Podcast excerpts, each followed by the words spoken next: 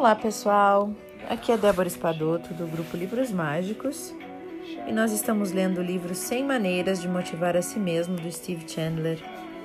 Hoje nós estamos, estamos na maneira número 91, que tem como título Explore Suas Fraquezas.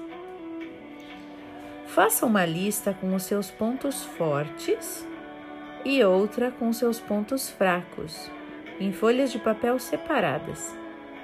Coloque a lista de pontos fortes em algum lugar de fácil acesso, pois essa lista sempre vai lhe fazer bem. Agora, olhe para a lista de fraquezas e estude-as por algum tempo. Pense nelas até que pare de sentir vergonha ou culpa. Deixe que se tornem características interessantes da sua personalidade, ao invés de traços negativos. Pergunte a si mesmo como que cada uma daquelas características poderia ser útil a você. Não é o que normalmente nos perguntamos em relação às nossas fraquezas, mas é justamente o ponto aonde quero chegar. Quando eu era pequeno, eu vi na TV um incrível dançarino de sapateado chamado Peg Leg Bates. Bates havia perdido uma perna aos 12 anos de idade uma circunstância que levaria praticamente qualquer pessoa a desistir do sonho de se tornar um bailarino profissional. Mas para ele, a perna amputada não foi uma fraqueza por muito tempo. Com uma placa de sapateado na base de sua prótese de madeira, ele desenvolveu um estilo de dança sincopado sensacional. Obviamente, ele se destacava em relação a todos os outros dançarinos em seleções de elenco e de apresentações. E em pouco tempo, aquele ponto fraco se tornou o seu forte. Olha só. Michael Bassoff, um mestre na arte de obter grandes doações para causas, fascinou os profissionais do meio com seu método de transformar funcionários que pareciam fracos em grandes arrecadadores de fundos. Ele também sabe apreciar as aparentes fraquezas das pessoas, pois entende que pode transformá-las em vantagens. Se conhece uma secretária tímida, se ele conhece uma secretária tímida no departamento de arrecadação de fundos na empresa, onde está dando consultoria, ele a intitula a pessoa da equipe que sabe escutar melhor.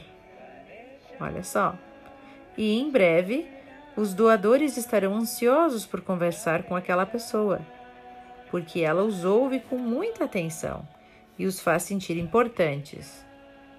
Uma das minhas fraquezas desde jovem era sempre a dificuldade de conversar com as pessoas. Eu não tinha a menor confiança em minha habilidade na comunicação oral. Então peguei o hábito de escrever cartas e bilhetes.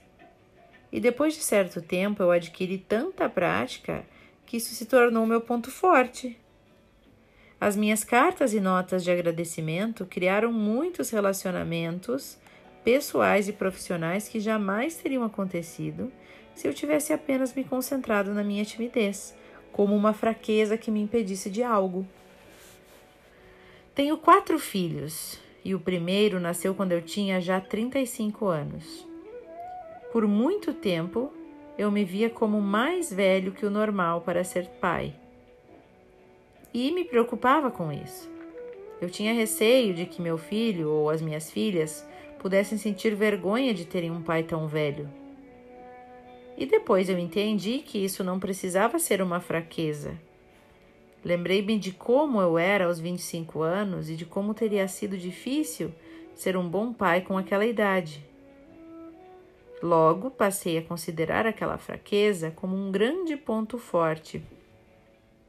Então, um dia, enquanto assistia ao filme A Pequena Sereia com os meus filhos, eu me vi como o pai daquele desenho, vigoroso, forte e sábio, com cabelos brancos esvoaçantes. Era a imagem perfeita. Agora eu enxergo a minha idade como uma grande vantagem para a paternidade.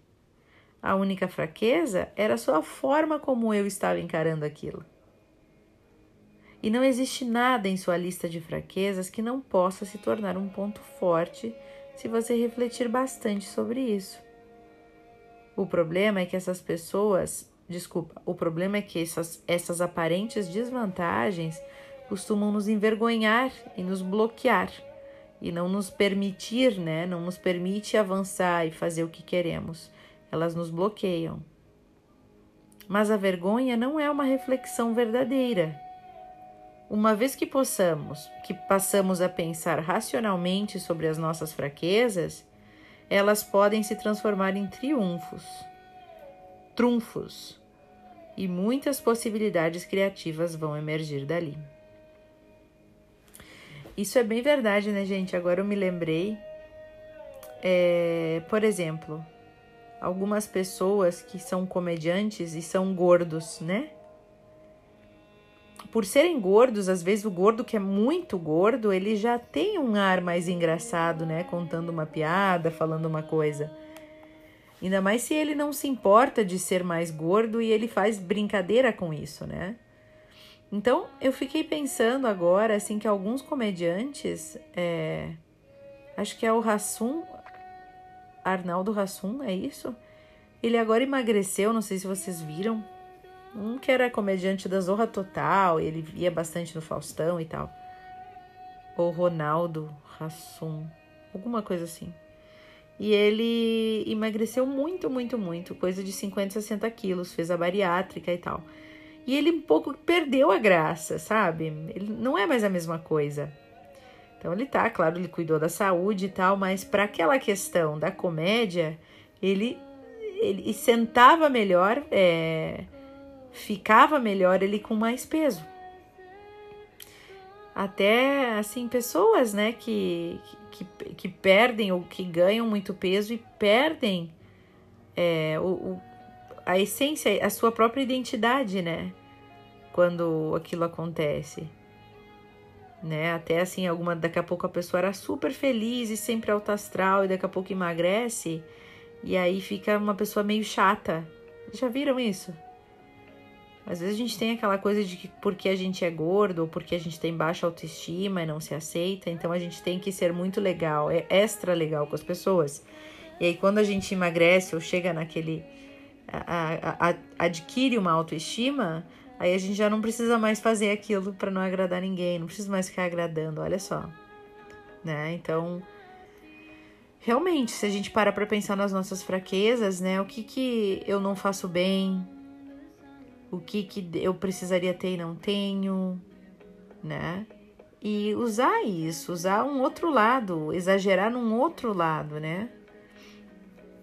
Eu até estava hoje mesmo, né, conversando com um, uma, um dos meninos que está treinando aqui com a gente para entrar no time aqui na minha empresa, na empresa que eu trabalho. E ele tá bastante nervoso, né? E eu disse para ele: relaxa, né? Porque quando tu fizer a tua apresentação final, todo mundo vai falar a mesma coisa, né? O, o, a, a, o conhecimento, as informações do produto, todos vão falar todos os candidatos falarão a mesma coisa. O que as pessoas estão aqui, o que os chefes vão olhar, o que os gerentes vão observar, não é a explicação dos produtos, não é se tu sabe tudo, se tu aprendeu tudo, mas é tu. Eles vão observar como que tu lida com a situação, como que tu demonstra a como que tu age, né, a tua performance. E, e, e, a informação que tu tá passando, que tu tá tão nervoso para dizer corretamente, essa informação tá escrita num, num livro. Tem, pode se fazer um vídeo, ela não é, ela, ela é só uma desculpa para eles verem tu falando e atuando. Então, não te prende tanto nos detalhes, mas seja você, né? Exagera no que tu tem de bom, no teu sorriso, na tua com, confiança enquanto tu tá falando, né? Então, é muito isso, né? A gente fica focado muitas vezes naquilo que a gente erra, que aquilo nos impede de seguir adiante. Mas se a gente conseguir focar, é, aumentar o que a gente tem de bom, às vezes passa desapercebido aquele pequeno errinho, né? É muito isso. Então, olha que legal fazer essas duas listas, mas fazer essa, né, das nossas fraquezas. E ver o quanto que isso pode contribuir, né? ver o quanto que isso pode ser o nosso ponto forte. Bom, lemos hoje então a maneira número 91, explore suas fraquezas.